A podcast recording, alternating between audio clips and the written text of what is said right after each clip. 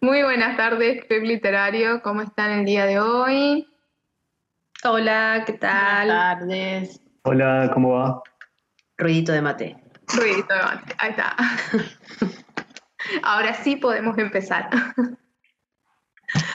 Tenemos hoy lectura conjunta de persuasión. Llegó nuestra segunda parte de Jane Austen. Todo un tema, ¿no? Porque estamos como muy a flor de piel con la última película que salió en la adaptación de Netflix. Pero bueno, este es, este es tema de otro costal que ya lo tocaremos a fondo. Ya, ya nos explayaremos en tristezas y lamento de lo que, lo que pudo ser y no fue, digamos. Pero bueno, nos vamos a centrar en, en algo más lindo que es el libro. Así que vamos a comenzar con Persuasión.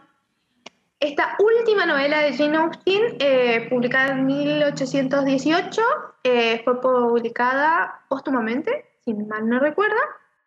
Y bueno, dice, narra la historia de una mujer madura, sensible, paciente y menospreciada, que, años después de haber rechazado al hombre que amaba, persuadida por mal consejo, ve como éste reaparece en su vida, rico y honorable, pero aún despechado. Una mujer en suma que quizá por primera vez en la historia de la novela debe luchar para que el amor le conceda una segunda oportunidad.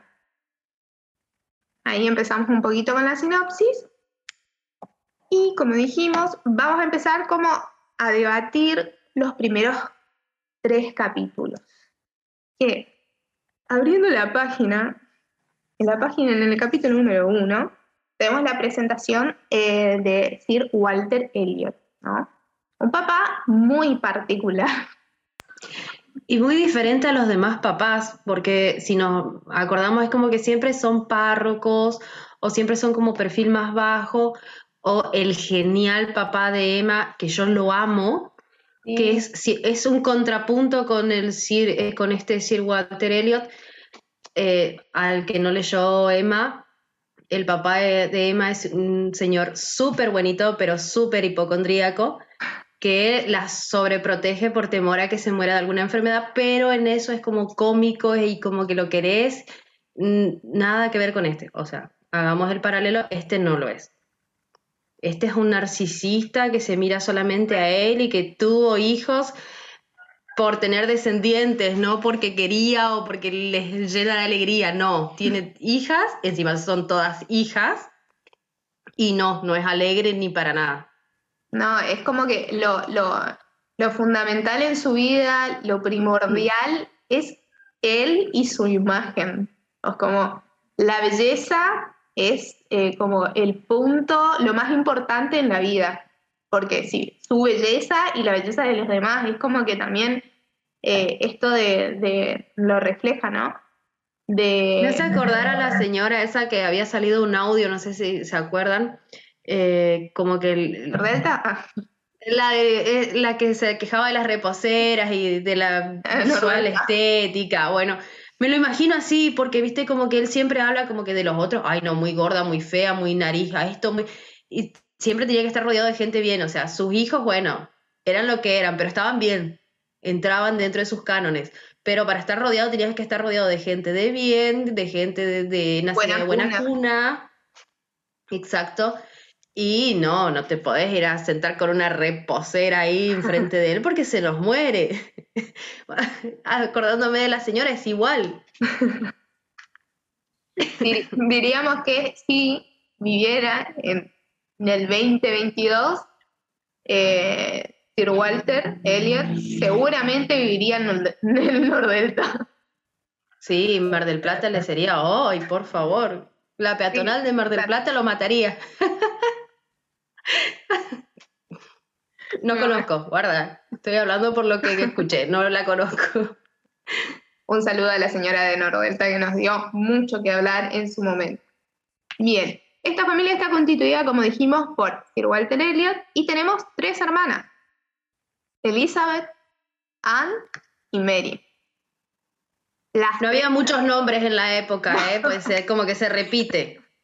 Creo que la que tiene el nombre más original dentro de las obras de mi queridísima Jane es Fanny Price. que creo que es la que, la que rompe, porque viste que Catherine Morland es como más de lo mismo, pero como que Fanny sobresale entre los nombres de, todas sus protagonistas de los libros. Es cierto. Es cierto. No, bueno, estos fueron creo que los típicos. Elizabeth, Anne y Mary. Elizabeth la mayor. Anne la del medio y Mary la, la menor. Elizabeth soltera, Anne soltera y Mary está casada. Pobre muchacho. Hablemos de ese pobre cristiano de Charles. Que se casó con la más chica, pero la más loca, pobre. Hipocondríaca también, ¿eh? como que... Hipocondríaca, sí. Pero encima, viste, con el dejo de, llamar la atención y como de ser menor y como de... Yo supongo que habrá sido creada así porque, viste, como que la mayor se nota que es como la preferida del padre, la más linda, la que recibe las mayores atenciones, pero no está casada. Pongamos énfasis en eso, porque si era la más linda, porque no estaba casada todavía. Era la hija mayor de un sir, de un baronet. perdón, de un baronet. Y y la menor era la más chiquita, también era linda. Se supone que Anne era como el medio, ni linda ni fea, por lo que entendí yo cuando leí el libro. No era tan linda, no era tan fea tampoco, pero era como la del medio, la que no le daban pelota. Es más, se refleja en las películas eso también. Eh, debe ser de las pocas cosas que se refleja fielmente porque se nota que no le dan pelota. Hay algo con el tema de la hipocondría eh, a mí como que me llamó mucho la atención tanto en la película y, en el libro se refleja mucho más, bueno, en Mary. Pero yo no leí eh, Emma y, ahora que remarcaban el tema del padre, que era tan hipocondríaco, digo, debe haber habido en la, en la vida de Jane Austen algún miembro de la familia que era muy así y era una característica que ella tenía que resaltar porque, no sé, eh, es, no sé, siento que es algo como que, que está muy real si no me equivoco, creo que también eh, la mamá eh, de los primos de Fanny Price era medio también así, medio propensa a enfermarse. ¿Vos sabés que estaba sí, como decir eso? Sí, sí. la que la cría Fanny Price también, o sea, la tía de ella era también medio así, como que siempre estaba medio enferma o se sentía mal y que había que cuidarla constantemente y capaz que estaba bien de salud, pero, pero sí, es otro rasgo que se, se repite. Creo, creo, y no me acuerdo, que en la abadía creo que no había nadie hipocondríaca. Creo, ojo. Esa es la más rara, ¿viste? Es como la obra más rara, pobre. Pero a mí me gustó, vos sabés mm. que me, me, me, me, gustó mucho. Es como rara porque pensé que iba para un lado, pero después fue como para el mismo camino de, de Jane Austen, digamos. Sí, y me mata porque supongo, se supone que esa es como eh, la burla que hace ella en sus obras a las obras contemporáneas en ese momento, que eran estilo góticas, que es las que lee Catherine en, la obra. y, las Bronte la odiaban. las hermanas la odiaban a Jane, pobre. Señoras, no peleen. Somos todas amigas. Pero bueno, la, la odiaban. Ahí tenemos otro versus. Ese es fuerte, ese es fuerte. Claro, porque viste que las hermanas son como muy lúgubres, todo oscuro, es como la abadía, se describe en el libro de Jane, y Jane te lo toma, te lo hace todo oscuro y después te cagas de risa porque se terminan casando. No era nada. No era absolutamente nada. Claro, no se lo toma en serio, ¿me entendés? Y las otras era como muy serio, o sea, hay fantasmas, hay cosas espectrales, hay cosas del más allá y hay. Bien. Y después tenemos también, bueno, ya las, las caracterizamos a las tres hermanas. Y después tenemos otro personaje que podemos apreciar en estos capítulos, que es como, digamos, la que le da bola, la única que le da bola la contiene a Anne, que es em, la señora Russell. Que ocupa el lugar de la mamá. Exactamente. Era mi ángel.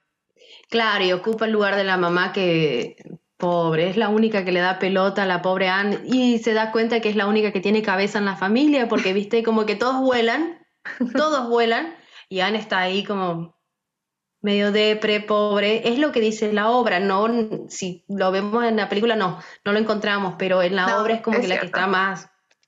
Sí, yo es como que eh, en, este, en toda esta primera parte, hasta la mitad, hasta, hasta su cambio de semblante, es como que yo me la imaginaba toda, toda pálida, toda marcha, toda pálida, como deslucida, viste, flaquita, así como sin ganas de ni de respirar, digamos.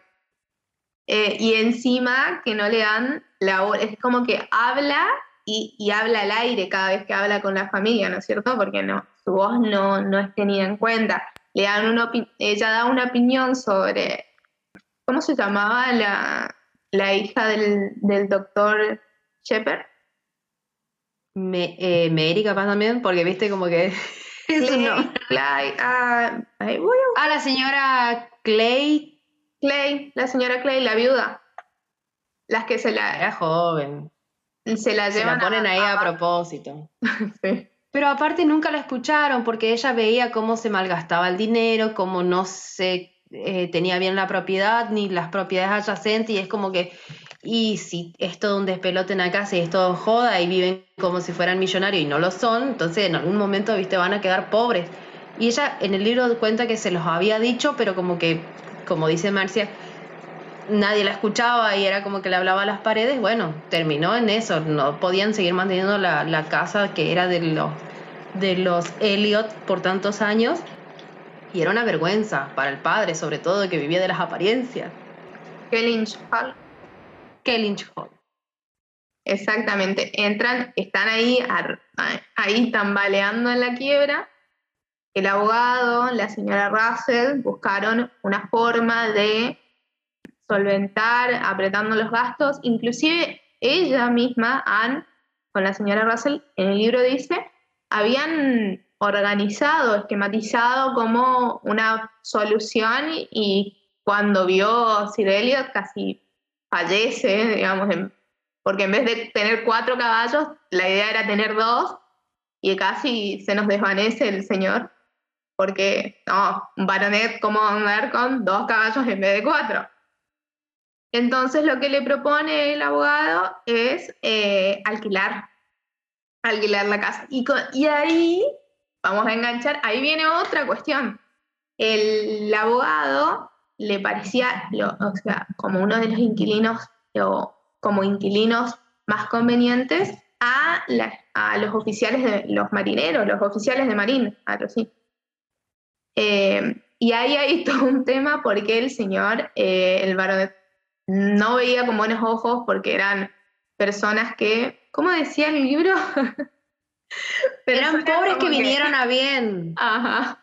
Claro, porque al abogado le pareció que eran buenos inquilinos porque fueron pobres, con su trabajo se hicieron ricos, entonces iban a saber cuidar lo que no era de ellos. Claro. No estaban acostumbrados a los lujos, o sea, no los iban a...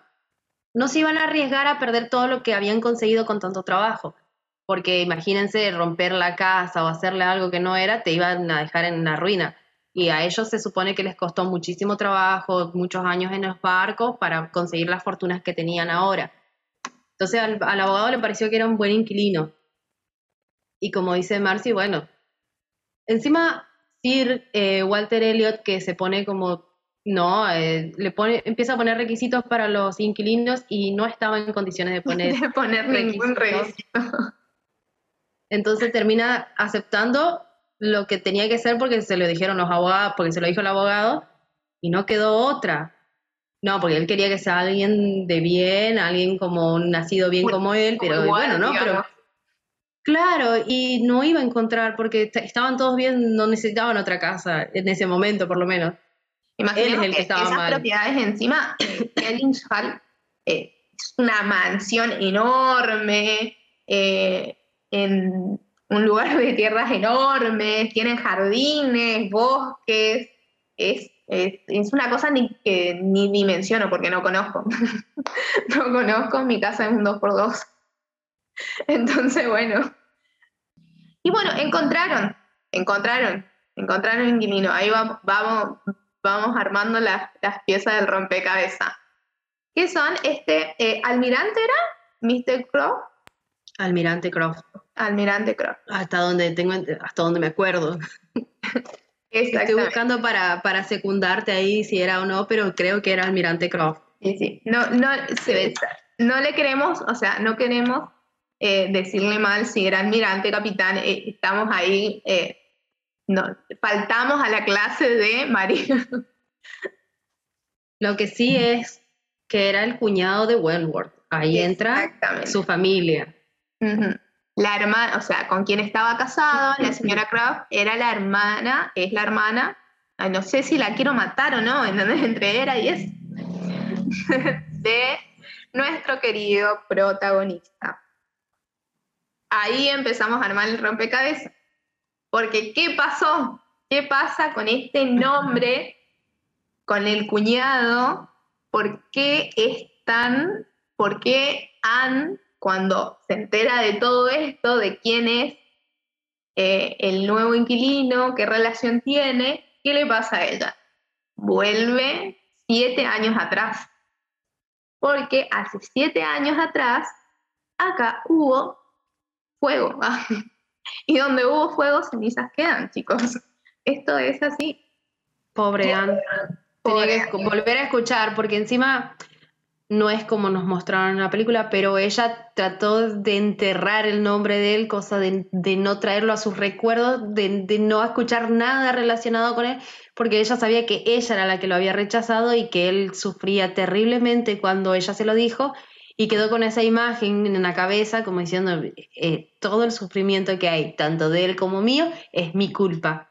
Entonces yo entierro ese nombre, no vaya a ser que lo escuche, porque otra vez viene el dolor y eran tantos años de no acordarse, de no decir nada, de Lady Russell inclusive no decir nada de ni la W capaz decía, por, no, bueno, Era como nada con W, absolutamente ninguna palabra, era como tabú. Es como, eh, chicos, es como el, ex, ¿no? El innombrable. Ahí está. El innombrable. Este, es como exactamente eso. Hace siete años, ¿qué pasó? Hace siete años, Anne y este señor, el innombrable, porque después lo vamos a nombrar, tenían eh, un noviazgo. Era todo próspero, todo lindo. ¿Ella era capitán ahí? no, me parece que no. Bien, todavía no era el Yo le diría un simple embarcadizo, pero... o sea, que entré No, no tenía. Ayer estaba releyendo y ya no me, ya no me acuerdo. Pero bueno, este señor, eh, el innombrable, todavía, eh, si bien trabajaba, no era de fortuna, no, no, no tenía ni un 5, era como contigo pan y cebolla, era solamente ese el amor, contigo pan y cebolla. Y bueno, pero a Anne en ese momento no le importaba, pero ¿qué pasó? Eh, pasó que cuando hay amor, bueno, quieren casamiento, toda, toda la chichara, se mete eh, Mr. Russell, Mrs. Russell, y le aconseja que no. No, no, no. Vos no podés estar contigo pan y cebolla. Vos sos una muchachita de una buena posición, una buena cuna.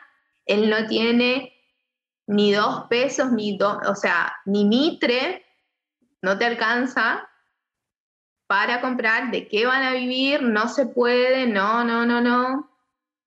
Entonces ahí ella, que encima tenía en ese momento 19 años, me acuerdo, eh, aconsejada por, por, consejos externos, ¿qué hace? Le rompe el corazón, vamos a decirle lisa y llanamente, le rompe el corazón, le dice que no. Corta el noviazgo, ni siquiera lo aplaza, ¿vieron? Porque de última, hay, siempre leemos estos amores que, o, o leemos estos noviazgos que, bueno, él por ir a buscar un poco de, fortuna y, un mejor vivir para, exactamente, para, para casarse, eh, van, eh, como que se separan dos, tres años, van con cartas y eso, y aplazan, aplazan el, el compromiso, el noviazgo, pero acá no, ella corta todo de raíz y él queda como con el corazón acá en la mano se va como la señora del muelle de San Blas Bueno, pero la señora se va y se queda ahí en el muelle de San Blas llorando. Bueno, él no, él se va con el corazón tipo a embarcarse. Sí, porque aparte estaban ahí en las puertas de casarse, o sea, ya estaba prácticamente, se sentían prácticamente casados, pero bueno, cuando Lady Russell interviene y le aconseja en contra, le dice, no, como dice Marcy, no, no podés vivir esa vida, no, no me lo permitiría, no permitiría que te pase eso sabiendo que tu mamá me dejó encargada y qué sé yo, empieza con la charla motivacional de tu mamá no hubiera querido eso y tu papá se va a morir cuando se entere porque es, es un marín y es un pobre encima y son morochos, como dijo el padre, que les, porque les da mucho el sol y tienen la tez eh, cálida, algo, algo así, sí. Curtida por el Un horror, un horror esa gente toda curtida por el sol. Así que se le moría el padre, bueno, entonces ella le dice que no. Y rompe el compromiso y él se va, obviamente. ¿Qué se iba a quedar a hacer?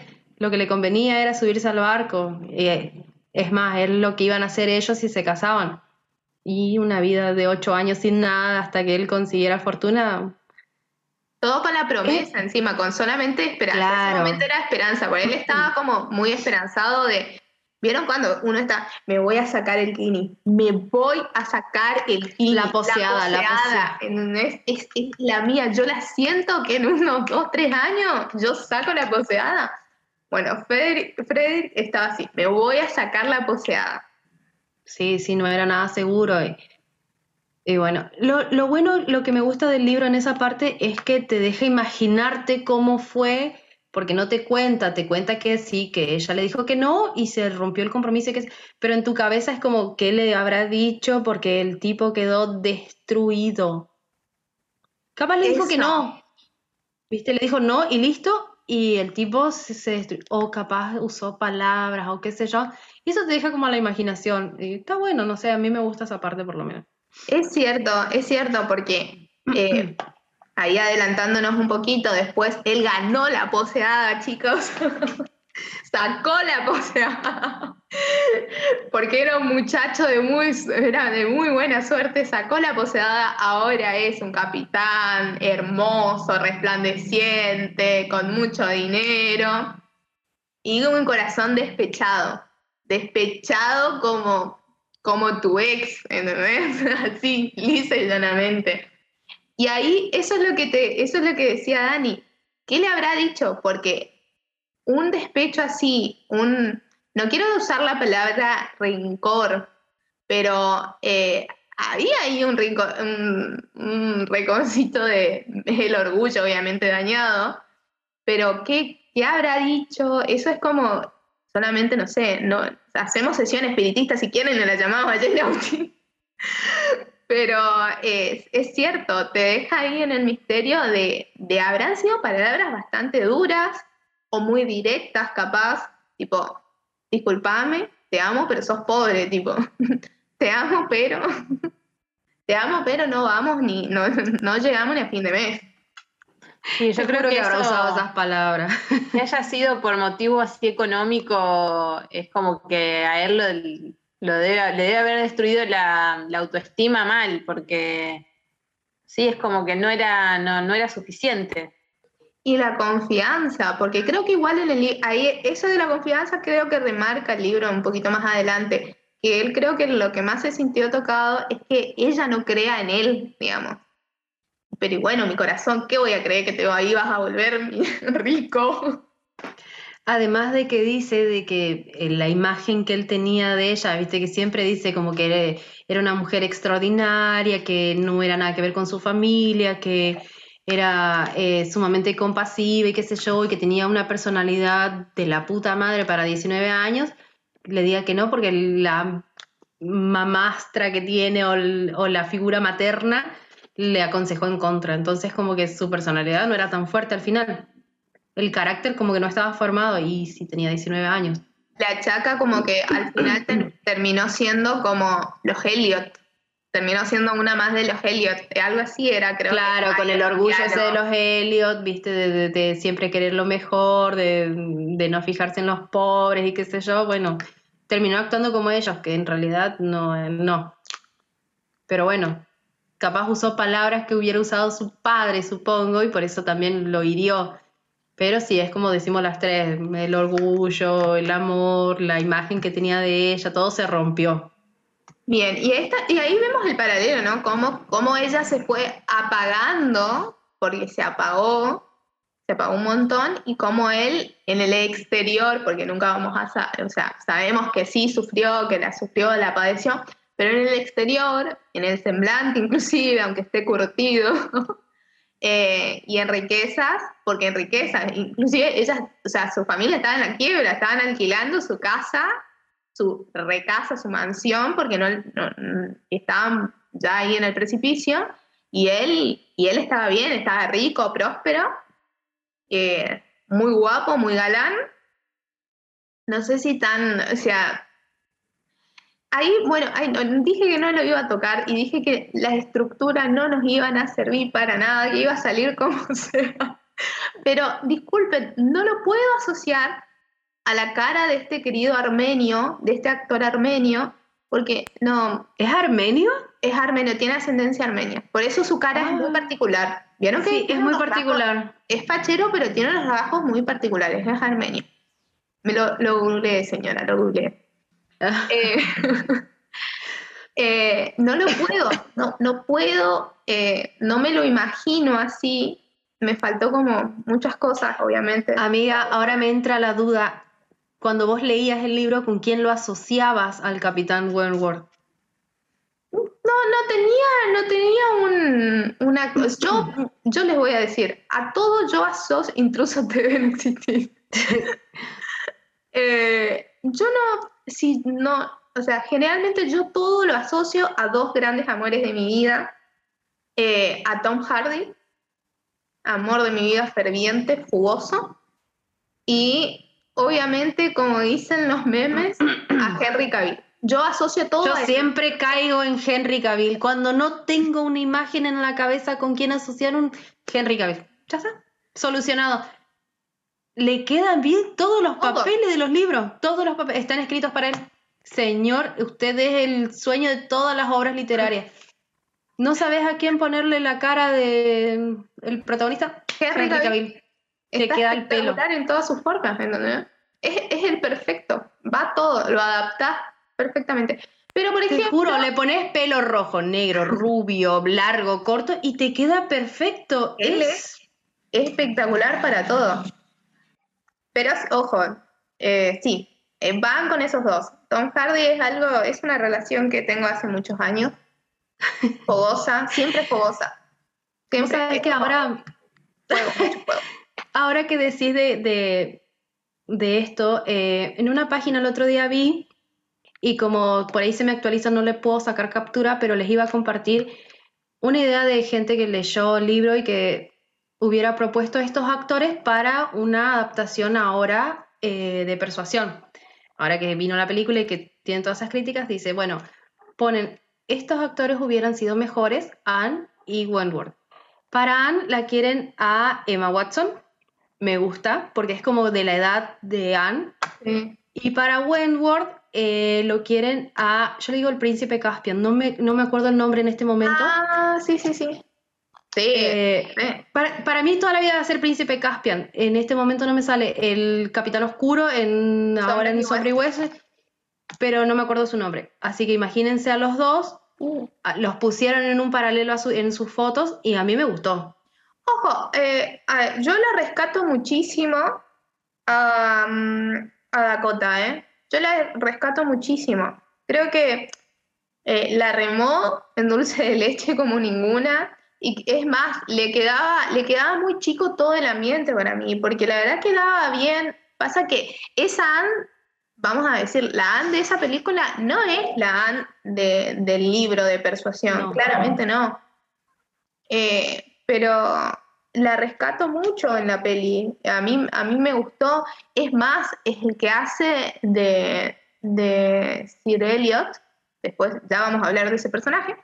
Eh, de Sir Elliot inclusive eh, eh, tenían más química que con, que con el actor que sea de Wentworth. A mí, ojo. Es que es muy lindo también. Sí, es eso. De última, si los van a. Se me hace que en, en lo de emparejarlos, para mí, con todo respeto, un besito, eh, le, quedaba muy chic, muy grande el papel de Wentworth al, al actor al lado de, de, una Dakota, que a mí me gusta Dakota. Eh, Mira que no me gusta 50 una bebé, pero es que me parece que el problema nunca fueron los actores. para mí, en mi opinión, el problema no son los actores, el problema es la película. El guion es horrible. No le hicieron justicia al libro. Pero capaz que separado, o sea, ella está bien como Anne, él está bien como Wentworth, pero con otra actriz. A mí me gustó, él, él como que demuestra esas emociones eh, erráticas y contradictorias que tiene Wentworth cuando la vuelve a ver y es como que traspasa la pantalla. Vos decís, el tipo está sufriendo al verla de nuevo, al verla que sigue en la misma, como que, como que él cree que la olvidó y todo. Yo, yo me lo creí, es buen actor. No sé si hace buena pareja y no hay química. No, no. Como decís vos, Marcia. A mí me pasó que yo primero vi la película y después leí el libro, entonces cuando a mí cuando, cuando me pasa eso es como que después me resulta medio complicado cuando leo imaginarme otra cosa. Eh, pero, por ejemplo, bueno, como dice Marcia, nos estamos desestructurando, pero, eh, por ejemplo, el, eh, el, actor que hizo del padre y em, eh, la hermana eh, Mary, me parecieron que estaban bien sí, elegidos. Eran un 10, eran un 10. Eh, pero sí, yo a mí me, me, encanta Dakota, me parece re linda, pero no me la, no, no la vi, no, no, la vi incluso para mí, igual eso ya es, un, es una discusión para, para ir para la, la, última parte, pero a mí no me gustaba cómo estaban vestidos tampoco, no, no, pero para nada, no no. No, no, no, no, pegaba. No me gustó tampoco como Wentworth, pero eh, sí rescato de que eh, todo el tiempo parecía sufrido, eso sí, es como que sufrido. Se comió el papel de sufrido. sufrido estaba. es cierto, sí, sí, sí. Su, él, la, eh, esto de, de, llevarlo la cruz, es cierto, sí, sí. Bien. Eh, Vieron, volamos y yo me pierdo. y yo me pierdo bastante. Bien, ya compramos, ya alquilaron la casa, ya hubo reencuentro.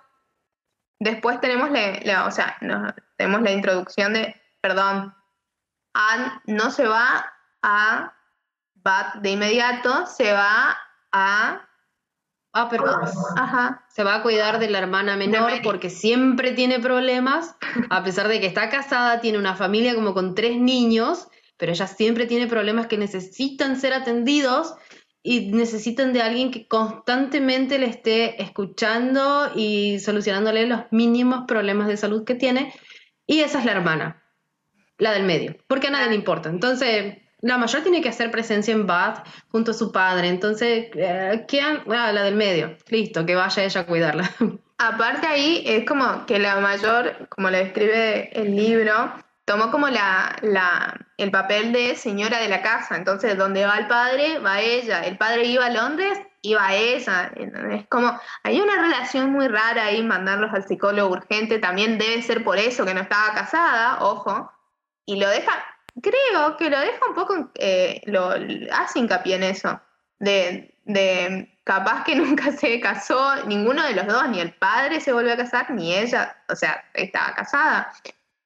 De esta de la comodidad de ser la señora de la casa. Estaba muy cómoda ella en, en ese turbia, muy turbia. Bien, entonces que como, mm, mm, ahí, Dios mío.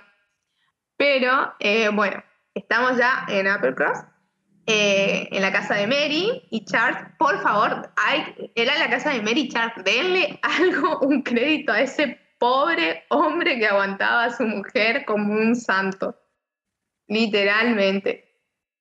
Y tenía unos hermosos, maravillosos niños que deben ser terribles como, no sé, Daniel el Travieso. Eh, y bueno, ahí, ahí estamos, digamos, estamos en ese contexto y ahí tenemos la introducción de los personajes de eh, Luisa, Henrietta y Luisa, que eh, estaban en la Casa Grande. Claro, las hermanas de Charles. ¿Se acuerdan del apellido? Musgrove. ¿Cómo era? Musgrove. Musgrove, le digo yo, no sé. Yo les doy mi propia pronunciación, o sea, acá no está Jane para decirme, no, así no se dice. Pero yo le digo Luisa y Henrietta Musgrove. Capaz no es así. ¿Viste? Lo mismo Somersetshire. Es medio difícil de decirlo. Mm, es, es- o sea, no Le- sé. Le voy a preguntar a mi hermano. Le vamos, le vamos a preguntar a Tincho. A la gente que sabe. Le voy a poner una, una notita. Decime cómo pronuncio esto. Somersetshire. Creo que hay una pronunciación, hay una sílaba que no se dice, pero Somersetshire. Voy a, lo voy a anotar, te juro que le voy a preguntar. Acá, 10 horas, mi hermano me, me contesta Sí. porque él tiene una paciencia innata. Me da, yo no sé, no soy la hija del medio, pero él me, me da la misma importancia que la hija del medio. Un beso para mi Y hermano. son dos. Y somos dos, imagínense. imagínense. Eh, bueno, y acá, bueno, acá es donde, va, en realidad en Line, o ya acá se habían encontrado, no, acá ellos ya se habían reencontrado, y después, bueno, tienen este viaje, para no hacerlo muy largo, tienen este viaje a Line, ¿era? ¿O a dónde Eh, era? prim- A Lyme. sí, eh, Sí, proponen sí. irse a Lyme, que era una ciudad costera donde iban a recorrer un poco, respirar el aire del mar y como despejarse un poco. Claro, despejarse de un poco de los niños y de la casa del campo, entonces para cambiar de aire se van a esa ciudad costera. Exactamente. Y acá, bueno, y ahí nos vamos a quedar porque vamos a, ya nos corta, pero eh, quedamos ahí en suspenso porque acá pasa algo. Así que misma contraseña y mismo ID. Bien. Nos quedamos en Line. Estamos en Line, ahí con un grupo de jóvenes excursionistas en una mini vacación. Salen a pasear. Entre ellos le tenemos a Henrietta, a Luisa, Mary, Charles. em, Que no dijimos, pero eran dos jóvenes en edad casadera, lindas, de buena familia, que le iban a dar una buena dote, entonces eran como bastante elegibles. Se dicen que eran lindas, aparte eran re jovencitas, o sea, estaban en edad para casarse y tener hijos, ideal. simpáticas. Simpáticas. Simpáticas, porque podrían ser, O sea, como. podrían ser como Mary, pero no, eran agradables. Y la querían a Anne, porque también Anne era agradable. La única que no era agradable era Mary. y creo que ni el esposo la, la soportaba, entonces era, bueno, ahí estaba Mary. El esposo se habrá Pero- querido cortar en donde de no. De no. De no haberse Ahí, casado con En Anne, la ¿vieron historia que- de... Claro, en la historia estaba diciendo justo eso también. En la historia ahí esa es como raro, debe ser raro, no sé, me imaginé, debe ser bastante rari sentarse en la mesa y decir, yo me iba a casar con, con Anne, pero bueno, me dijeron que me casé con Mary y ahí estoy casada con Mary y tengo tres changuitos. Para mí sería debe ser enamorado de. Anne. Sí, para mí para mí enamorado también. de Anne. Re. Sí. lo mismo. Por Re. eso también siempre, o sea, es como que eh, Mary siempre la llama para que la ayude en todo y es como que para mí a él le gusta que vaya ella. Re. Sí. Concuerdo totalmente. Sí, porque te deja esa sensación como... Porque aparte, viste que Anne era como, como ya dijimos, era la que más cabeza tenía, era más seria, y la otra volaba y era su esposa, pero bueno, se podía hablar con Anne. Si vos tenías que coordinar algo, tenías que hacer algo, tenías algún problema, ibas y hablabas con Anne. No Anne era resolutiva. Por eso también la, eh, o sea, la apreciaban mucho en, en, esa, en ese pueblito a donde estaba la casa grande y la casa de Mary. Todo ese círculo la apreciaba mucho porque eh, ahí es donde vemos, eh, digamos, donde eh, la valoran, porque Anne era resolutiva. Eh, cuando ibas a hacer a cargo de los nenes, le sacaba siempre del apuro, estaba dando soluciones, tenía cabeza, obviamente, como dice Dani. Entonces era, era querida y a ella le gustaba y eh, tengo entendido, o sea, por lo que, por lo que vi, Sí. eh, se sentía que le gustaba más la vida de campo, que es donde estaba la casa de Uppercross, y que estaba cerca del Kellynch Hall, que era la casa de ellos, entonces le convenía siempre irse para ahí, porque eh, como era su personalidad como más retraída, un poco eh, más para adentro, y no le gustaba tanto la pompa en la que vivían el padre y la hermana, que siempre organizaban fiestas y eso, y ella tenía que asistir de mala gana, entonces le convenía siempre irse al campo donde era bien tratada, además de que debemos decir que la familia de Charles el esposo de la hermana de ella, la más chica, eran súper agradables y la re querían. Y yo estoy segura que siempre se lamentaban de que no haya sido ella con la que se haya casado Charles. Y a Mary, bueno, la tenían ahí nomás. Porque parece insufrible, si todo el libro, pobre. Vos después decir, pero pobre, es su personalidad, ¿viste? Pero no, no la quería nadie.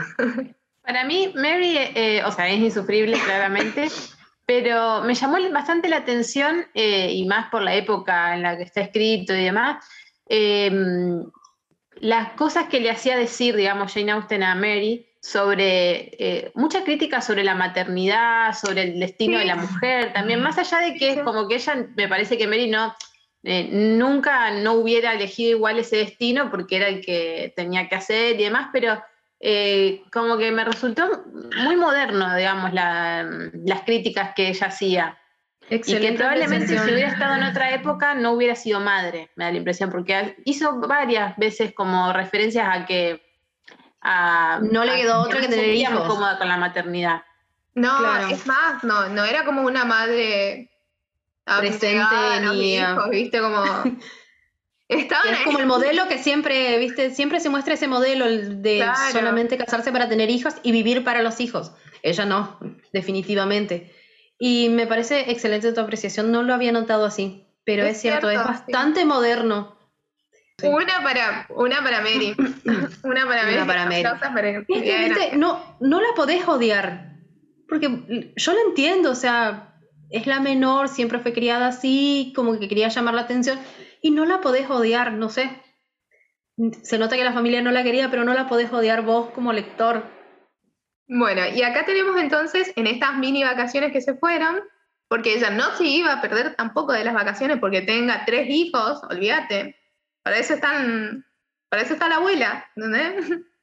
Es más, cuando sucede lo que sucede, que ya vamos a contar lo que sucede, y pues ella se quería quedar también, me acuerdo él se quería quedar, pero bueno, pero tu, tipo, le dice el marido, pero están eh, tus hijos, y bueno, están con la abuela, tipo, no, no van a morir ni nada. El otro, ay, bueno, bueno. Es más, o sea, se muestra, se muestra eso cuando van a la cena, la primera noche en la que vuelve Wentworth al lugar. El hijo se había caído de un árbol y se sacó el hombro. Y ella no se queda a cuidarlo, porque ella tenía ganas de ir a la cena. Y si está Anne y a ella no le gusta ir a esas cosas, entonces que se quede ella. Y se queda Anne y ella se va a la cena a disfrutar de la música, del baile y de Wentworth. Porque viste como que ellos, si había alguien nuevo y era lindo, todos disfrutaban de su compañía, obviamente. Entonces ella se fue a disfrutar. No la detuvo que su hijo tenía el hombro sacado. Porque al padre tampoco lo... Me gusta esa, esa comparación, viste, como que si el padre no lo detiene que el hijo tenga el hombro sacado, a ella tampoco la detiene. Para eso está la tía. Tal cual. Sí, y esas cositas ahí, esas frases como que a mí me dan para, pensar eso de la crítica del papel de la mujer. Que bueno, Jane Austen en general hace siempre esa crítica, pero me resultó por ahí llamativo con la maternidad, porque es como que con la maternidad eh, no muchos se animan a hacer esas críticas, más en esa época, como no, la mujer va a sentir el amor nato y bueno, Mary parece que no lo sentía tanto. Y que también tenía un poco de razón en eso de, bueno, si el marido, ¿por qué? Entonces el marido iba a ir igual. ¿Y por qué ella no? a nosotros nos cabe toda la razón. para mí tiene toda la razón, ¿viste? Pero con nuestra mente ahora sí tiene toda la razón. Pero en ese momento supongo que el que habrá leído por primera vez Persuasión habrá dicho, ay, por favor. Qué madre. ¿Qué pensamiento prohibido que tiene esta señora? ¿Cómo va a pensar así de su hijo? ¿Cómo lo vas a abandonar y te vas a ir a cenar sabiendo que está así? Y bueno, a nosotros nos parece re bien, pero porque el nenito no se estaba muriendo. Eh, Anne fue y le puso el hombro y tenía que hacer reposo y listo. O sea, pasemos a lo que pasa en Line, Marcy. Porque ¿Qué pasa en Line? Estamos de excursión. Acá, eh, ¿Luisa era? Sí, Luisa y Wentworth eran los que eh, andaban últimamente juntos en pareja ahí haciéndose el histeriqueo ahí entre ah, risita, risita bien, risita va.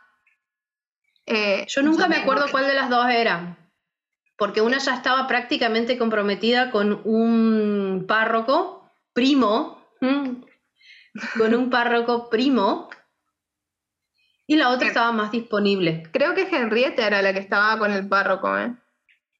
Y Nunca recuerdo Luisa bien es eso. la que estaba ahí en el...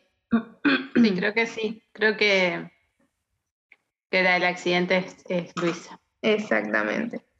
Bueno, entre risita va, risita viene. Yo les voy a explicar, y acá, esto es explicación, eh, y lo vamos a traer al, al lector, al benemérito Susito Galarza, que me explicó esta parte de la película, yo todavía no la vi, no la había visto, pero me explicó esta parte y así le voy a explicar el accidente, cómo ocurrió. Mi papá me lo explicó así. La película esta, la que la- estaba el chico y la chica, y ella le dice, agárrame, agárrame. Y él le dice, no, no, y él estaba así con, el, con los brazos. Y ella se tira y él no le agarra. Lisa y llanamente, así. Así me lo explicó este, este, gran, este gran señor inglés, que es mi padre. No, no está lejos de ser inglés. Pero ¿entendieron lo que pasó? Estaban de excursión, estaban en un tipo de empinadito ahí con... Yo no me imaginé que eran tipo escaleritas. Yo lo, lo vi como... Era, era un paseo, era una construcción eh, para que no ingrese el agua al pueblo Eso. y se usaba de camino para... Guarda, estoy acordándome de cosas que no sé si son correctas, pero creo que era para eso, eran esas construcciones. Y bueno, se usaba como, como lugar de paseo para recorrer la costa. Y como nos explicó el, el contemporáneo nuestro, Suso Galarza, estaban ahí. Encima Luisa se mostraba bastante eh, afectada, ya enamorada casi. Cualquiera que la viviera diría estaba enamorada de Wentworth. Re bicharachera estaba ella. Y sí, estaban jodiendo con que se tiraba y él la agarraba, se tiraba y él la agarraba, y en una se tira y él no le avisó, y bueno, cae. Es lo que pasa. Cae Cae y Pero- se rompe la cabeza, es lo peor. Mal.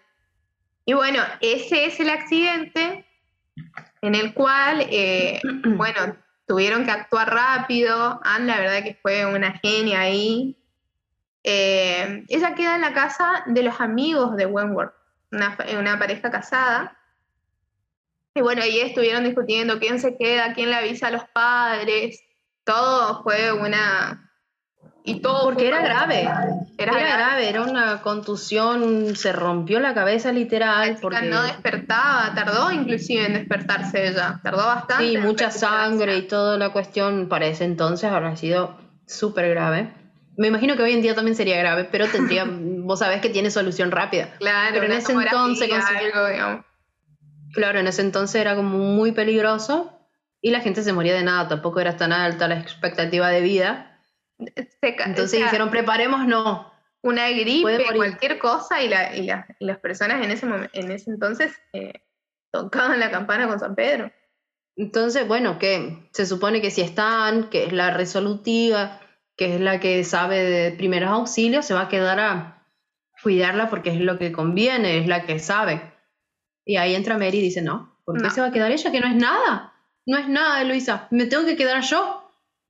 Pero, ¿y nuestros hijos y qué sé yo? ah, cierto que tenía hijos. Bueno, no importa, me tengo que quedar yo. Y se queda ella. Y Anne se tiene que volver a Uppercross en, en carruaje con Wentworth. Con Los Wentworth. dos solos, que creo que era un viaje, no sé de cuántas horas, no recuerdo. Pero era como que muchas horas para estar ahí los dos solos. Con toda la situación encima de, de la angustia. Claro, la- la- lo tenso. Le pesaba la conciencia, tenía que, tenía que avisarle él, eh, él se iba porque él le iba a avisar a los padres de ella del accidente que, que había ocurrido. Y Eh, la tensión que había entre ellos. Eso. Digamos que también, eh, no, vamos un poquito más atrás. eh, me gustó mucho este, esta, bueno, la descripción del contacto de las manos de ellos cuando la, la ayudó a subirse, cuando estaban en, eh, estaban de paseo, estaba como mucho más, eh, creo que el pie, algo de eso, estaba con eh, herida o algo, le había pasado al pie, no me acuerdo. y bueno, ella justo pasaban el matrimonio de la Casa Grande y bueno, ofrecen el, carruaje para que había un lugar y bueno, eh, le ofrecen a Mary, perdón, a, Anne y bueno, eh, Wentworth la, ayuda, la ayuda a subir. Y me gusta esto, esto de, del contacto entre las manos, de, esa, esa, ese contacto después de tanto, porque me parece que es, muy importante porque nosotros en los libros de Jane Austen no vemos mucho esto de el beso, el contacto, la pasión, digamos, y acá sí, o sea, es como mínimo, pero si uno se pone a analizar, acá sí, acá hay como un amor mucho más, mucho más maduro, mucho más, inclusive para lo que es Jane Austen, pasional, más carnal, digamos. Me hizo acordar, digamos, el tema del carruaje cuando vuelven, que no le habíamos tocado. Pero bueno, es también producto de que ellos tuvieron de novio antes, así que es como segundas oportunidades, también es nuevo, ¿no? Es bastante nuevo. Claro, y de que son más grandes que no son adolescentes, ponerle para, la edad en la que se casaban, está, como que ellos son más maduros y tienen como más pensadas las cosas y estuvieron tantos años aguantándose y qué sé yo, bueno, sí, te da la sensación esa que vos decís. Bien, vamos a hacerle como una síntesis. Anne vuelve a Bath, pero nos faltó un, perdón, nos faltó un personaje importante también acá que aparece en la... con quien se encuentra eh, digamos, eh, eh, Anne en la, con Sir Elliot, el señor. Que lleva el mismo nombre del padre. El heredero. es su primo. Es su primo y es el heredero. Es el heredero. Eso es como que me confundía. Me confundía, confundía bastante. Hablan de, de Elliot, Elliot, pero es como que me tenía que lees, Ah, no, es el otro Elliot, porque... Claro, cuando lo lees por primera vez decís, ¿para qué hace el padre acá? y después te dice, no, es el primo heredero del título del padre, por lo, por, lo tanto se llama igual, y es el que va a heredar la casa, el título y todas las propiedades que tengan y la plata, que poco, poco o nada que le quede, eh, y que venga con el título. Entonces es el primo, y aparece ahí, pero nada es casualidad. En, el, en, la primera que se encuentra vos decís, uy, qué casualidad, ¿quién será? Qué misterioso, lindo, todo lo que vos quieras. Pues eh, se supone que los Elliot son lindos, entonces bueno, este también es lindo. Y siempre en las películas como que lo representaron un señor de bien lindo. Pero nada es casualidad. Exactamente. Porque ¿qué hacía en Lime? Exactamente, él, el señor Elliot. Bien, volvimos a Bath, ya lo, tocamos, volvimos a Bath. Em, con, Anne conoce la casa donde ahora están instalados. Em, el papá, porque si digo Sirelia, me, me, me transporto al, al, recién personaje Sirelia. Y Elizabeth. Y bueno, ellos estaban ahí con sus pompas y platillos y todo, digamos, ahí. Y bueno, digamos, para, como, para hacerlo más corto, ahí también eh, volvemos. Uh, ¿Cómo hacemos con Sir Elliot y Sir Elliot? Le ponemos Sir Elliot 1 y Sir Elliot 2. Papá Elliot y Sir Elliot, porque es bastante confuso ahí, sí. Sí, bueno, ahí sí se encuentran todos ellos. Eh, había unos, chispazos, digamos, ahí, unos rencorcitos, porque el papá Elliot eh, tenía como antes, tenía planes de que Sir Elliot se casara con Elizabeth. Pero este Sir Elliot no se casó con Elizabeth, se casó con otra mujer eh, rica y enviudó, había enviudado hace poco. Claro, o sea, no tenía planes de, casarse con la prima y mantener la misma fortuna, sino que de agrandar la fortuna. Entonces fue y se casó con una pobre mujer de fortuna que no era nacida de, de cuna alta como eran ellos, no tenía título, no era hija de nadie, solamente tenía plata. Entonces era como que vista de eh, hija de comerciante y esas cosas era como mal visto antes. Y bueno, Sir Elliot, con ese orgullo horrible que tenía, discuten y bueno, rompen relaciones con su heredero. Pero. Y ahora estaban todos bien, o sea. Ahora eso fue en el pasado. Ahora él estaba viudo, no tenía más esa señora horrible que tenía. Entonces ahora volvieron a ser todos amigos. de la nada, o sea. En la cabeza tenían como todavía, ¿vieron? Eh, es más, Elizabeth, tipo, obviamente, rególatra, re narcisista.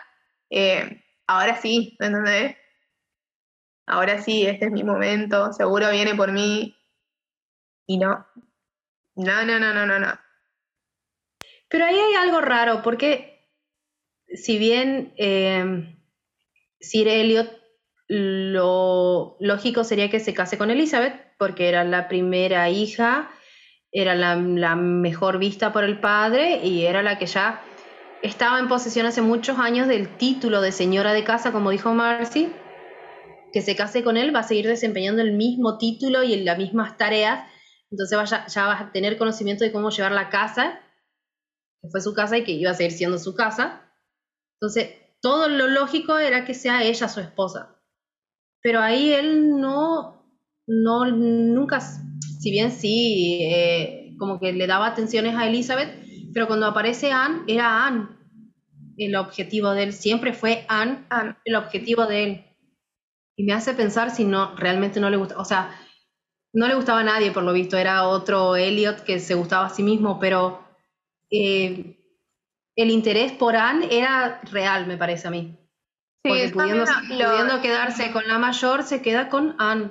Lo o elige a Anne. Claro, lo percibí así, porque inclusive era mucho más fácil, ya tenía todo como encaminado, que quedarse con la, podía quedarse con Elizabeth, era linda, era la señora de la casa, ya estaba todo como, como quien dice cocinado. Pero sí, para mí también yo aprecié que él, sacando todo lo demás, él tenía un gusto, un gusto verdadero por, por Anne. Le gustaba. Y por muchas mujeres más, ¿no? Obviamente. Claro. Como lo, descubrimos después. Claro, por Anne y varias más. Bueno. Pero como que quería realmente que Anne sea la mujer de él y sea la señora de la casa de Kellynch Hall, pasando por alto que la hermana estaba mejor capacitada, me parece a mí. Entonces como que es rari, pero bueno, era real. Y acá entre el medio de todo eso hay una confusión, porque llegan las noticias de que Luisa mejoró, vamos a hacerle como una, una síntesis, ¿no? de que Luisa mejoró, que está todo bien y está comprometida. Y que, que era lo lógico. Claro, y, todo. ya estaba por pasar. se casa. Se casa. ¿Y qué pasó? Pobre Ana, ahí sufre bastante. Es como que ahí es, Pena, rompe el alma. Y en eso también, en esa, en esa confusión, digamos, encuentra ahí un, un aire, sí, un aire, una pausa de ese sufrimiento en los paseos con, con Sirelia.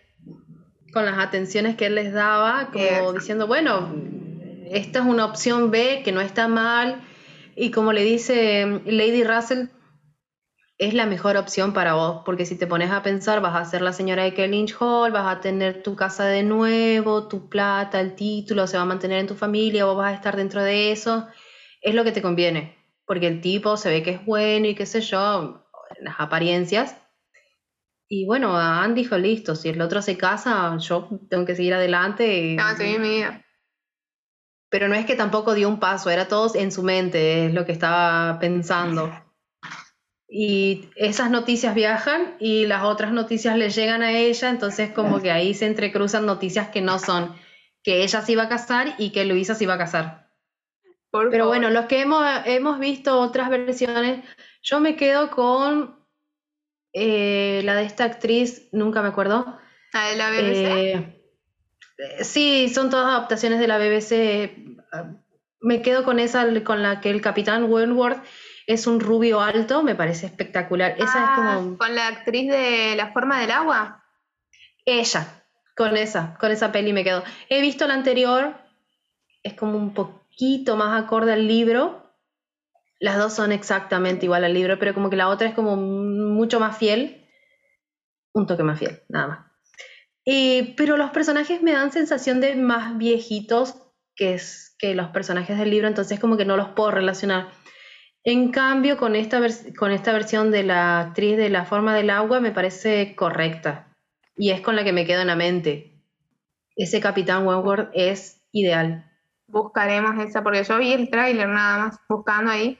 Y bueno, esa actriz también después está en Jane Eyre. Ella hace de la tía. Ah, es cierto.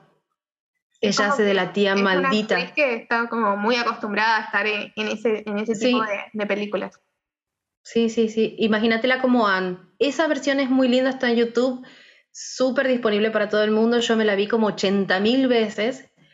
La que es un poquito más difícil de encontrar es la anterior, con Ciaran Hans. El, del actor de Wentworth siempre me acuerdo.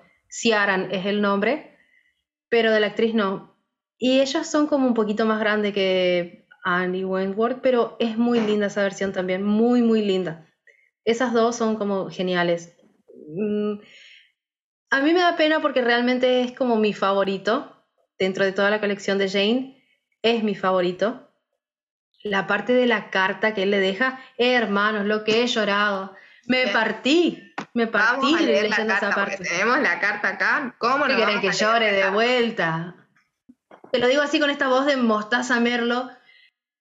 Cuando leí la primera vez, me acuerdo, me rompí. Hay un meme de una parte en la que dice, estoy bien. Y no, en la imagen está llorando. Bueno, así estaba yo. Yo estaba llorando. Quedamos que estábamos en esa, en esa confusión de que uno se casa, el otro también pensó que la otra se estaba casando. Y entre esa confusión viene la claridad viene la claridad. Y viene de la mano me encanta porque Me encanta porque viste que no es como que dan muchos rodeos. Otra autora capaz te ibas a alargar 10 páginas toda la situación entre el ir y venir. Nada, acá se resuelve. Acá. No tenemos tiempo. Es corta la vida. Ya había confusión, bueno. Dice, me resulta imposible seguir escuchando en silencio y para dirigirme a usted empleo el único medio del que dispongo, se me parte el alma y vacilo entre la desolación y la esperanza. No me diga, por Dios, que ya es tarde y que esos bellísimos sentimientos no anidan ya en su pecho. Nuevamente me ofrezco a usted y mi corazón es aún más suyo ahora que cuando me lo destrozó hace ocho años. Ahí, carita triste. No me diga que el hombre olvida más pronto que la mujer, ni que en él el amor tiene vida más corta. A nadie he amado más que usted. Podré haber sido injusto, he sido débil y lo reconozco, pero inconstante jamás. Solo por usted he venido a Bat. Solo en usted pienso y en usted solo cifro mis ilusiones y proyectos. ¿No lo ha adivinado ya? ¿Es posible que no haya adivinado mis intenciones? Créame firmemente que no habría esperado estos días si hubiera podido leer sus pensamientos del mismo modo que usted sin duda, ha leído los míos. Qué difícil se me hace escribir. A cada instante llegan a mis oídos palabras que me he anonadado. Usted baja el tono de voz, pero yo percibo claramente esos acentos, aunque se pierdan para los demás. Dulce y admirable mujer, nos hace usted justicia al reconocer que también cabe en el hombre el aspecto sincero y persistente. Crea en el amor fervientemente e invariable de FW. Postdata. Tengo que irme sin saber qué me depara el futuro, pero no tardaré en volver a buscarla o en, o en buscarla donde se halle. Una palabra, una mirada bastará para decidir si debo ir a casa de su padre esta tarde o nunca. Hermano, qué declaración. No, yo, no, yo me, me desmayo leyendo esa carta te digo, vos sabés cómo soy yo. Y cuando le leí la primera vez, pues yo ya había visto las películas estas clásicas que te digo, eh, cómo lloré. Porque viste que siempre como en las pelis como que cortan las cartas, como que si es muy largo. Me gustó en esta última adaptación que sí dejaron la carta posta. Me iba a enojar mucho. Porque viste que tienen esas decisiones de guion que te rompen. Pero sí, dejaron la carta, bien, un punto a favor más. Y esa carta hay muchas cartas a lo largo de las obras de Jane, pero creo que esta es la suprema. No hay. Mira que, que Darcy escribe, ¿eh? Darcy escribe, pero es una carta aclaratoria y no, no él, él mismo me acuerdo que pone que no resalta los, los, sentimientos que tanto le disgustaron, entonces como que no hay sentimientos, es como que, mira, esto lo hice por tanto y tanto, pero esta es desgarradora, esta es eh, definitiva, me, me, voy o me quedo y es todo por vos, todo lo, porque si te pones a pensar todo lo que él hizo, que no le daba bola, que parecía enojado, que parecía que estaba por casar con otra mujer, y en realidad nunca fue así porque él siempre estuvo atrás de ella, Hermanos, me, lloro. Basta, señora. Me muteo. No, no, no. Sí, no, es un golpe terrible al corazón mal. Eh, creo que es el. es como, uff, un montón. Porque aparte es donde, con esa carta nos aclaró todo, todo lo que nosotros, tipo, pensamos. Eh, como decía Dani, eh, en un momento inclusive podíamos pisar el palito de que él se iba a casar con, Luisa, que inclusive tenía capaz y sentimientos con Luisa por todo lo que había eh, sufrido por Anne, que ya estaban todas las cosas, que inclusive eh, pisar el pelito pensando que Anne se podía haber quedado con eh, Sir Elliot, inclusive. Y bueno, y todo de ahí en más, desde esa carta en más, se resuelve. Y, y es fantástico. Es como va directo al grano. Incluso la parte que dice mm, que, que, sus sentimientos siempre, o sea, nunca fueron inconstantes, o sea, como que él durante todos esos años, él la siguió queriendo. Eh, también podríamos interpretar que, mm, que, su ascenso en la marina y demás, eh, incluso fue pensando en, en, incrementar su fortuna para ver si tenía alguna chance. Con ella, sí. Por más que en, durante esos ocho años no, no hubo ningún tipo de comunicación, a lo mejor él siguió pensando en la posibilidad. Sí, sí, sí porque hay una parte de una charla de ella con uno de los amigos de él en el que hablan del amor eh, que profesa la mujer y el hombre. Y bueno, ahí discuten y que como que uno es inconstante, como que el otro nunca olvida y qué sé yo. Y bueno, ese paralelo que él estaba escuchando, porque él estaba escuchando todo lo que decía ella. Porque si nos acordamos de la película o en la escena del libro, es como que ellos dos están charlando bajito y los otros están re en, otra, pero en realidad él estaba escuchando lo que ella decía, buscando siempre señales de a ver si ella todavía lo quería. Y te rompe el alma, ¿me entendés? Porque vos siempre pensabas, porque aparte de todo lo que hacía, de demostrarse con otras y qué sé yo, era como un poco para pegarle, como para decir, mira, lo que dejaste o yo soy libre, y en realidad no, nunca lo era, nunca lo fue, y como dice ya que toda su vida, durante todos esos años, la hizo pensando en ella. Ay, por favor, esa inconstancia, me muero. Ay, ¿cómo te...? Es como que veníamos, ¿viste? Y la carta nos... Sí, nos bajoneó. Nos destrozó en mil pedazos. Eh, vamos a reponernos. Eh, vamos a la última, la última pausita, así nos despedimos bien no, nos organizamos bien, sacamos fotitos y, y todo eso. Mismo y misma contraseña. Bien, lleguemos al final. Creo que paseamos desde el principio hasta el final de la obra. Eh, pudimos hablar de los personajes, de todos, la verdad. Los, tocamos a los más importantes. Por ahí nos quedaron eh, historias ahí muy chiquititas de los amigos de, de, Wentworth, por ejemplo, no, hablamos, pero bueno. O de la amiga de Anne, que es la que le cuenta el chisme y la que le tuerce la, la, opinión. Por suerte, antes de que tome alguna decisión horrible, claro. menos mal le cuenta la verdad de, de Sir Elliot, así que es una genia. Y ella y los amigos de Wentworth, como decía, también unos genios. Sí, sí, sí. Pero bueno, Cubrimos gran parte de los personajes, más los que tengan que ver con, con, la novela, con la trama en sí, fuimos ahí, así que creo que estuvo muy lindo, yo lo disfruté, espero que ustedes también. Eh, no así como la película. una... No es mala, a mí me, o sea, yo la terminé de ver, es una película más de Netflix, hay un montón de esas también ahí. No le hace justicia, no debería decir, persuasión no debería decir. No debería decir persuasión, exactamente, Marci. No le hubieran puesto otro nombre. Y yo compraba igual, ¿viste? Como diciendo, ah, mira, se basaron en la historia de. Le pusieron persuasión. La relacionaron con Jane Austen Y no. Yo creo, yo creo que si le hubiesen puesto, no sé, Lime o no sé, si querés ponerle algún nombre o Kellen Amor en caída, ¿viste? Alguna de esas estupideces. Claro. Esas estupideces de, y después, de- basada en la basada en la novela, la ahí obra está de- todo bien.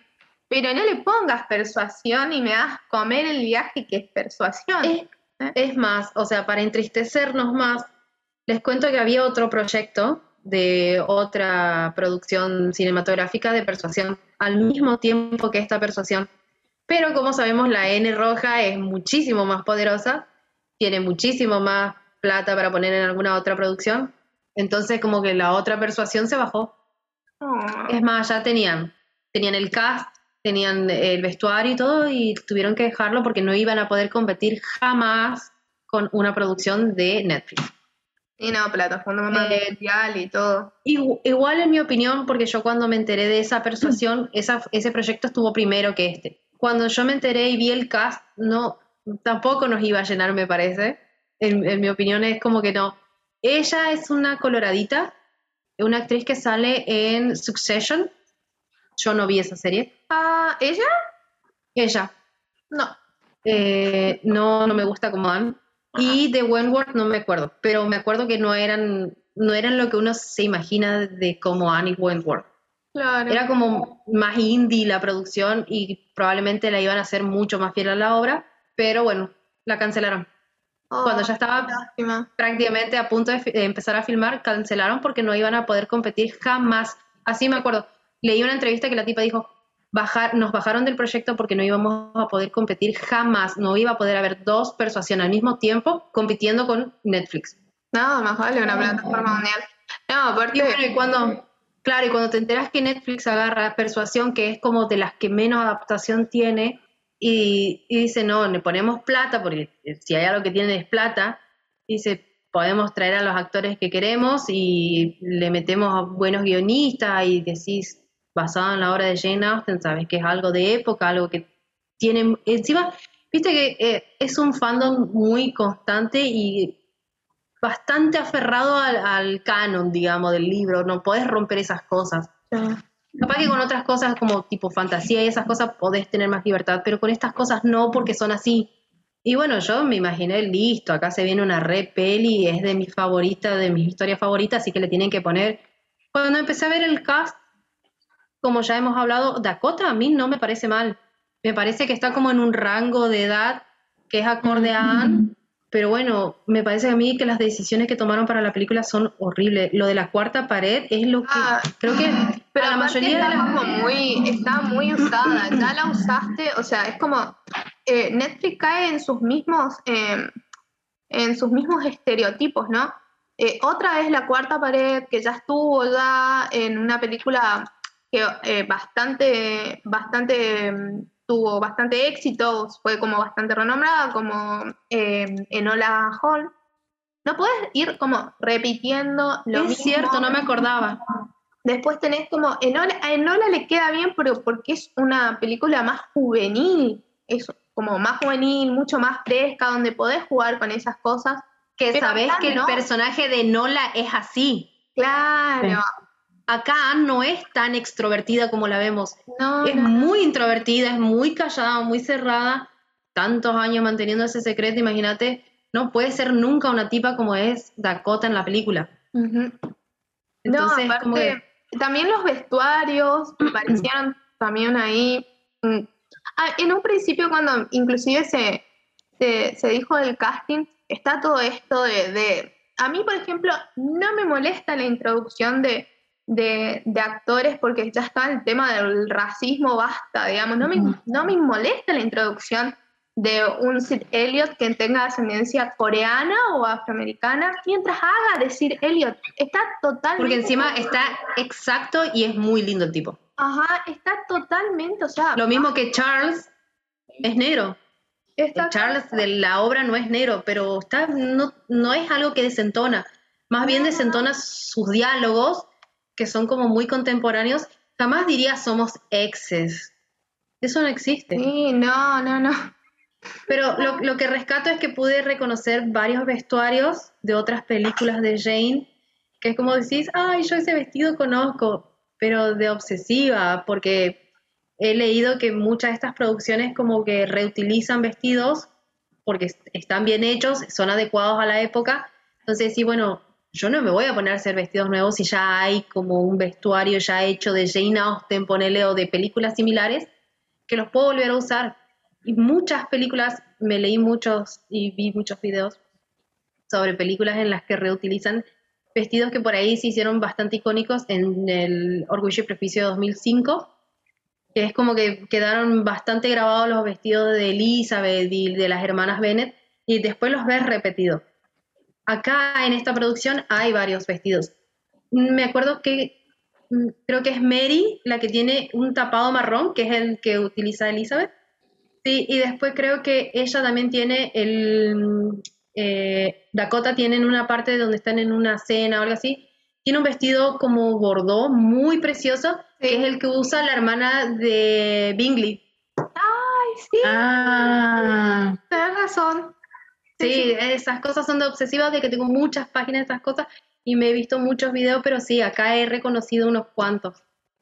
¿Y viste esas cositas que voy a decir, bueno, listo, yo lo relaciono con las películas que nos encantan tanto y bueno, no, pero son decisiones de guion que creo que es lo que hace que no nos guste tanto la película.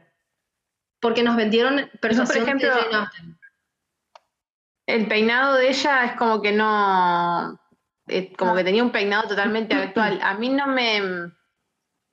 No sé, yo cuando miro algo de época, como que quiero ver, quiero ver la época. Totalmente, sí. No, aparte, eh, Dakota usa boina. Es imposible que haya boinas en ese entonces. Usan eso, ese, yo quedé. Es como uno de los errores como que en los que más se fijan. Ajá. Porque leí una nota en la que dicen, la única incorrecta es Dakota. Después, todos los personajes utilizan ropa acorde. Fíjense, decía la nota, en todo el escenario alrededor de Dakota están todos súper bien vestidos, acordes a la época de regencia, excepto Dakota. Dakota usa una Sí. boina, Dakota usa un velo, Dakota tiene cosas, o el sombrerito, Sí, que es, imposible. El sombrerito este también me pareció. Nada. eso, Ese es como más de cabalgar y esas cosas, no podés andar con eso por la vida. Pero bueno, última, en, me acuerdo en eh, la película de, de María Antonieta, no me acuerdo de qué año, bueno, la última que se hizo, que, que tiene todas esas cosas metidas, por ejemplo, que en un momento ella usa unas Converse y qué sé yo, pero está en el sentido de la rebeldía de, eh, de del personaje de María Antonieta, qué sé yo, pero Anne no es así para nada, o sea, no es que eh, tenía esa modernidad de rebeldía, entonces como que no, no tiene nada que ver con la personalidad del personaje, o sea, no. no, no, no, no, es otra. borracha, le decía- había un meme que le ponían tan Ay, qué- borracha. Qué horror, eso No, leí. no. Una, leí una nota que decía Jane Austen se revuelca en su tumba porque su Anne Elliot es borracha. Anne Elliot, o sea, no estaba bien, no estaba bien visto que las mujeres sean a ese extremo de, de borracha. O sea, la tipa siempre cuenta y hace chistes como de que, ah, me voy a tomar un vino. No es gracioso porque los que conocemos la obra no es Anne, no harían eso las mujeres, no ahogaban sus penas en alcohol, no era bien visto y no lo hacían. Como eh, nos dijo ya que hoy no pensaban mal de la maternidad porque no, no había ese pensamiento ni siquiera se lo podían imaginar. Pero definitivamente Anne no era borracha y no ahogaba sus penas así. Era introvertida, no. nada más.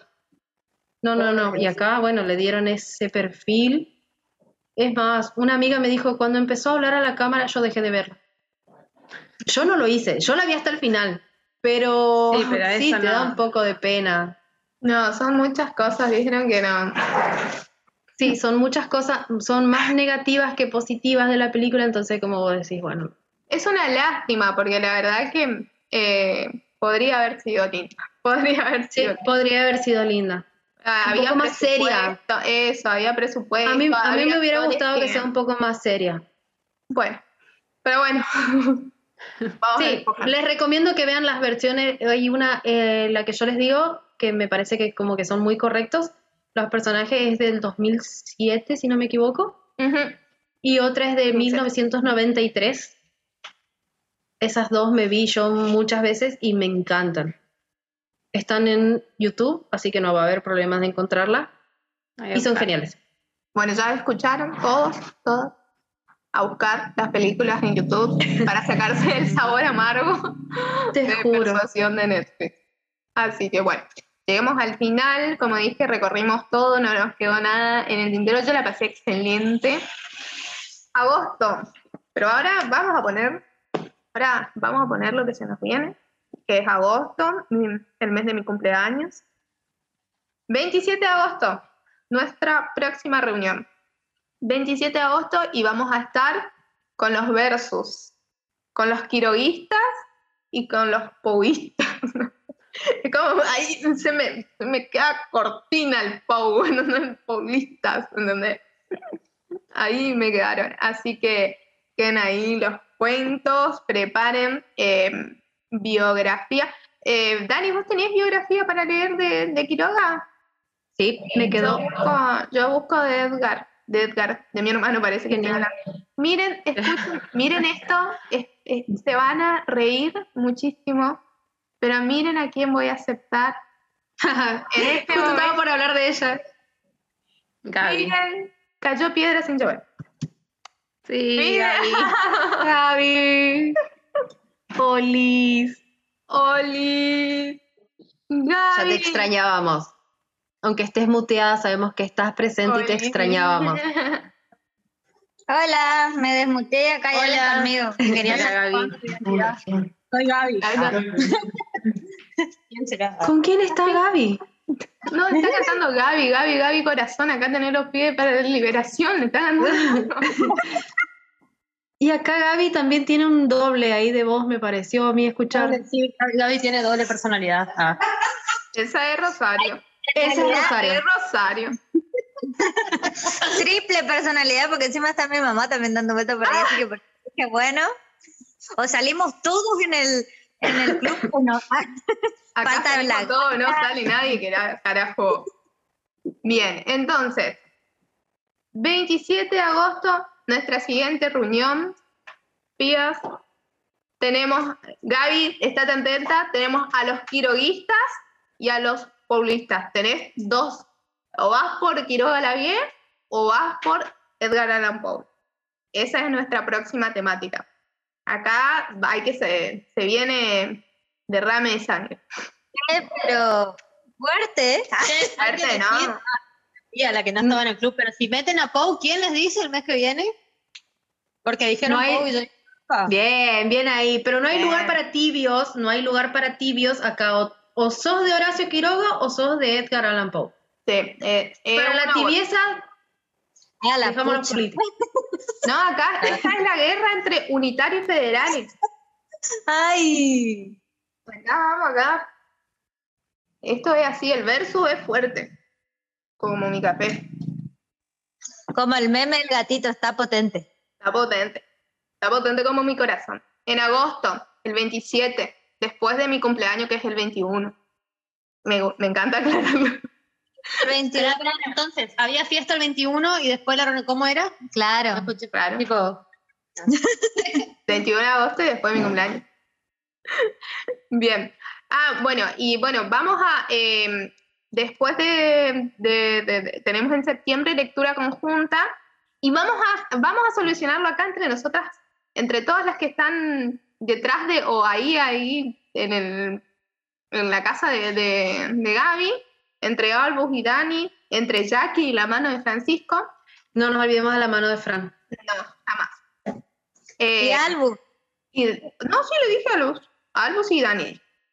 Em, así que, eh, ¿seguimos con los contemporáneos o, porque tenemos nuestra lista, o vamos para los clásicos? No se peleen. no se peleen. Eh, clásicos. clásicos. Ah, Me está interesando el tema de los clásicos, porque siento que, mm, que después se recupera mucho de los clásicos en cosas nuevas y, y por ahí, eh, si uno no conoce los clásicos, no los sabes detectar. Y es como que me está gustando volver a los clásicos. Bien. Dani, entonces. Yo soy clásica, vos sabés como pocas cosas vas a encontrar moderna, como bueno, ahora mi nuevo libro que estoy leyendo, pero si no, yo época clásica. Vos, vos me decís eso, yo compro. Bien. Así que estoy con las Tenemos chicas. listita de los clásicos. Acuérdense que quedó una lista ahí larga. La voy a volver a poner eh, en el grupo por si se acordaron de algún otro clásico que queda ahí en el tintero. Lo meten y a mediados más o menos yo ya les tiro el sorteo así eh, para organizarnos para el que pueda eh, conseguirlo lo consigue y el PDF y se encarga de Gaby, se encarga Gaby y esas cosas. Así que, eh, así que se viene, acuérdense porque también eh, la primera semana de, mm, de septiembre, cuando tengamos la lectura conjunta, el sábado, vamos a quedar sábado, así quedamos como sábado, sábado es el club literario y así quedan nuestros, nuestros debates. El sábado vienen los prime- el primer debate, yo igual les voy a poner, tipo, eh, todos los sábados de, de septiembre y les voy a poner la cantidad de, de, mm, de capítulos, digamos, del 1 al 5, del 5 al, al 10 y así, digamos, para ir debatiendo. Hasta las 12 de la noche. Después de las 12 de la noche, esto es o comentan ahora o ahora o nunca. Después de las 12, mute. Mute. El que se perdió, se perdió. El que no lo leyó, no lo leyó. Y quedará como para la charla general después de ese día del encuentro. Así que vamos a ir sumando eso.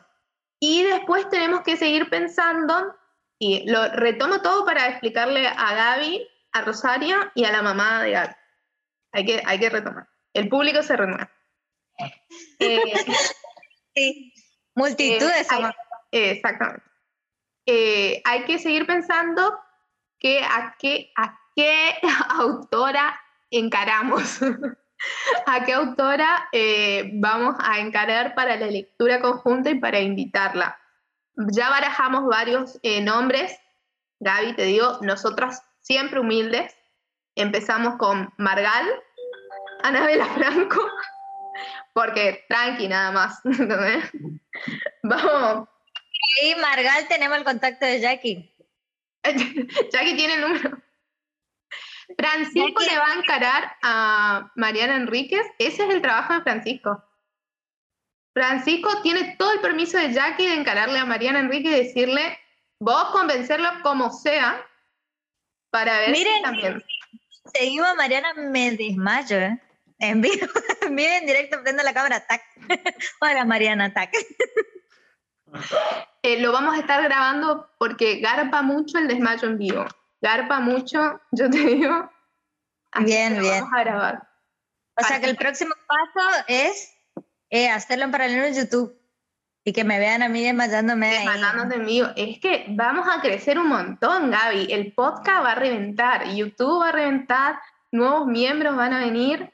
Así que, es más, estuve reclutando ahí, estuve de, de espía, y ahí hay algunas ahí que me, me, me dijeron, vieron que estábamos con persuasión, pero justo uno estaba en la sierra, vieron que todavía están de vacaciones, el que puede estar de vacaciones, el que no se queda en San Bernardo. Que puede, puede, dice el... Qué triste, es tu pueblo. Em, así que eh, así que ahí estuve ahí, em, ahí como muchos que le llamaron la atención el club, así que pronto capaz tengamos nuevas visitas. Eh, así que bueno, eso es en baraja todo lo que nos espera. As- em, antes, obviamente, vamos a sacarnos las fotitos con el libro, las que tienen el libro y no lo prestaron. Yo lo presté para hacer justicia de que ella dejó de, de ver la película cuando empezó Ana a hablar a la cámara. Entonces le digo, yo tengo el libro. Ay, ¿me lo prestas? Sí, no me acordé nunca. Ay, yo tengo la misma edición que Chuck. publicando todo el tiempo que el, el sábado era todo. eso. Vos te das cuenta. A mí, a mí si me esperan, es- me voy a buscar. Esperen, espérenme, esperen. Bueno, Ah, te esperamos, te esperamos, te esperamos. Para la foto está La voz de Rodri incomparable. está saliendo. ah. es, un sec- es un secreto eso. Ah, ¿Ese es el lugar de las cortinas rojas? Ya estoy perdida en las locaciones. Ahí Ah. está, me muero. Yo la imagino paseando en el celular para toda la casa. enfocando. Eh, estaba pensando también, voy pensando, El secreto de Sibila, que es sobre el Teatro Colón, que tiene a tres mujeres. Creo que me lo una- contaste. Sí, y que tiene cada una. Yo no lo, yo no lo terminé porque me, me pasaron cosas con Nahuel Truz. Me pasaron cosas. ¡Ay! ¡Ay, qué hermosa edición! ¡Me muero! ¡Qué lindas! Bien, ahí voy, ¿eh? Ahí voy. Porque la mía es tan fea. A ver, No, miren, no, mira, qué chumba que. Está No, miren. Ni, ni mi pelo, pero el libro sí. ¿Vos Nosotros decís con pongo estamos muy humildes. Y sí. Dale, voy con el screenshot. Ahí está. Tuki. Tuki, tuki.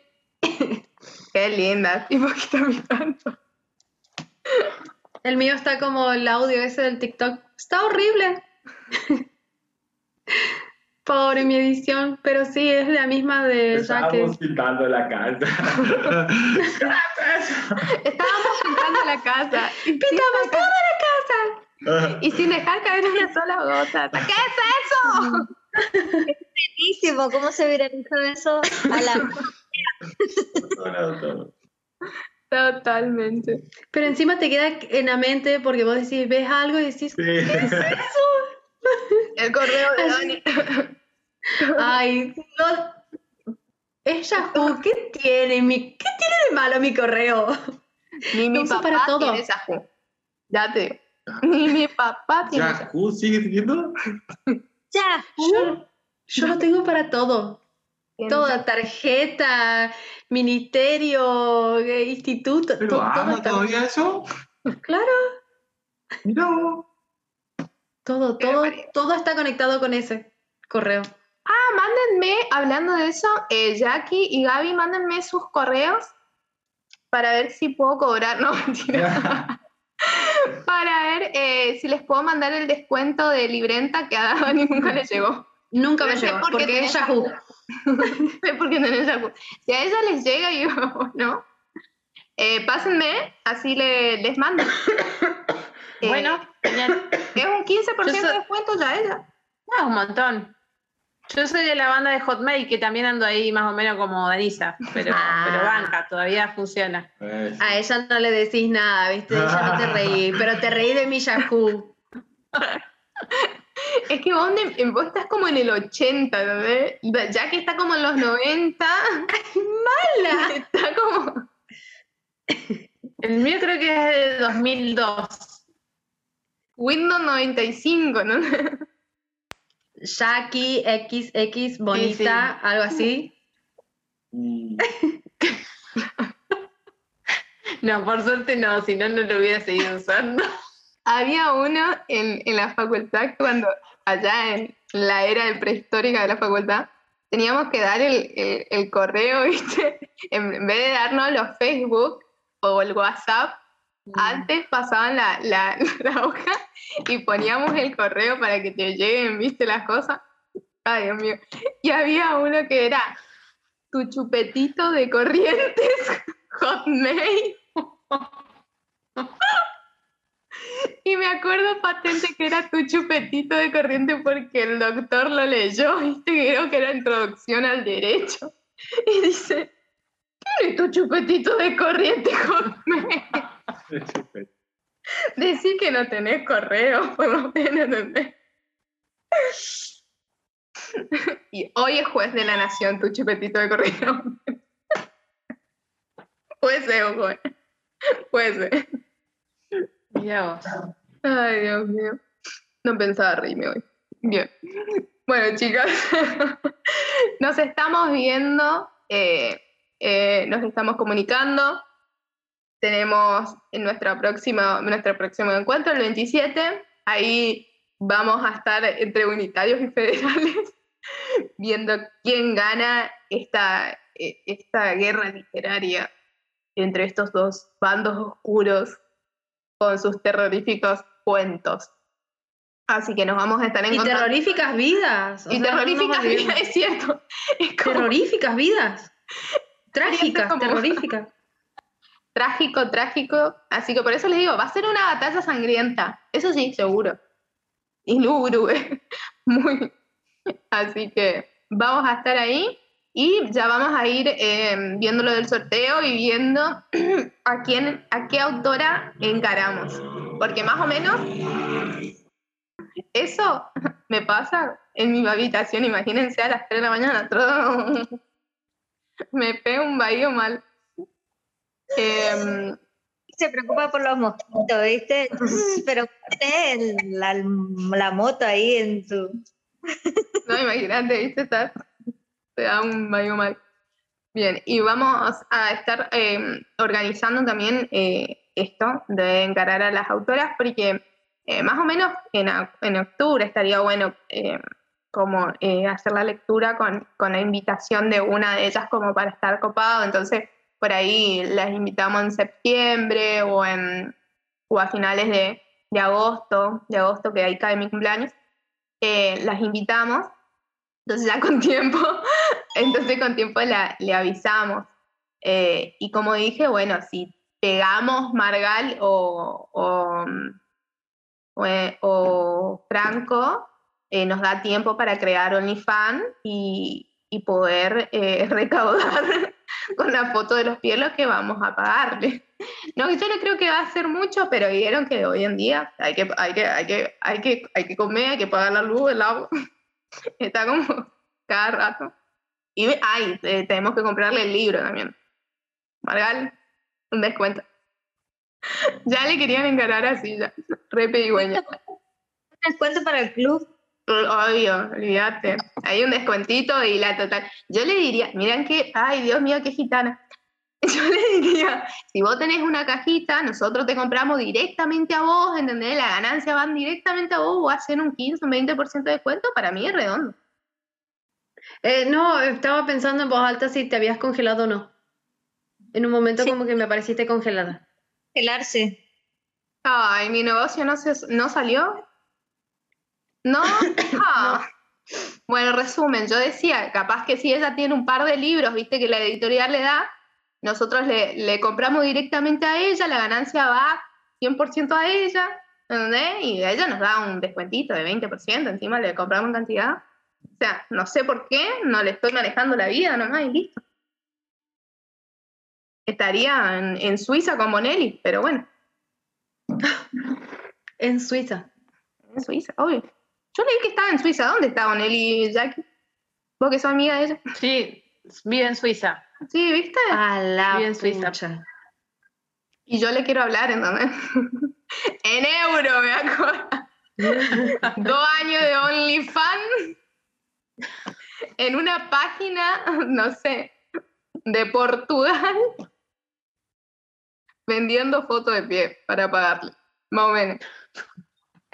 Algo así. Bueno, chicas, eh, espero que se hayan divertido. La hayan pasado bomba. Nos estamos viendo y nos estamos comunicando, obviamente, por el WhatsApp, ese loco que tenemos. Besito, que disfruten de las vacas. Un besito al Bush. Nos estamos Besos, viendo. chicas. Buen fin de chicas. Besos bellas. Adiós. Nos vemos. Chao, chao.